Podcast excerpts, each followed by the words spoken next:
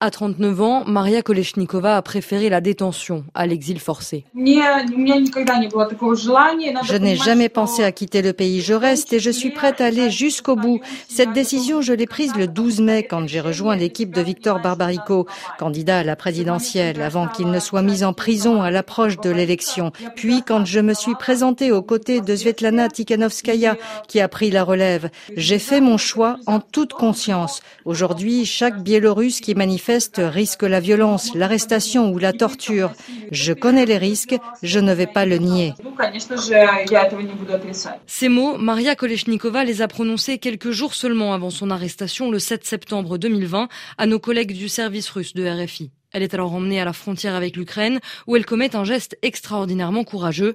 Elle déchire son passeport pour ne pas être chassée de force de son pays, comme c'est arrivé à la plupart des membres du Conseil de la coordination de l'opposition, dont la candidate à la présidentielle, aujourd'hui exilée en Lituanie, Svetlana Tikhanovskaya. Des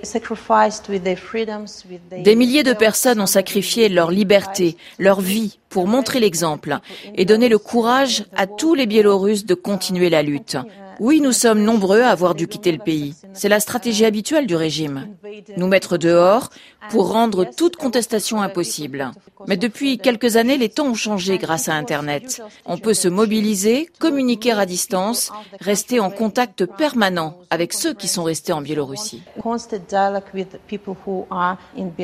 C'est ainsi que les images de la condamnation de Maria Koleshnikova la semaine dernière, audience tenue dans un casier huis clos, ont fait le tour des réseaux sociaux. Souriante à l'audience, frondeuse, elle dessine des cœurs avec ses mains en direction des quelques journalistes présents acquis au pouvoir. Optimisme et détermination, voilà sa marque de fabrique, selon Robert Biedron, qui la connaît bien. Il est eurodéputé polonais, président de la délégation pour les relations entre l'Union européenne et la Biélorussie, un soutien indéfectible au mouvement d'opposition biélorusse. C'est une personne très chaleureuse qui peut sembler délicate de par son comportement tout en douceur, mais à l'intérieur c'est une femme très forte et c'est pour cela que j'ai beaucoup milité pour qu'elle obtienne le prix européen Sakharov pour son Maria a pleinement conscience que le peuple biélorusse doit sentir la force de ses leaders. Rien ne prédestinait a priori cette flûtiste et chef d'orchestre de 39 ans, look moderne et coupe de cheveux rasée de près à devenir cette icône politique. Quoique, après une carrière en Allemagne, elle devient directrice d'un club culturel à Minsk en 2017, où elle donne par exemple une conférence sur Beethoven et les Pussy Riot, groupe punk rock féministe russe connu pour ses protestations contre le président Vladimir Poutine. C'est ce que souligne son ami Ivan Kravtsov, au cadre de l'opposition, exilé en Ukraine.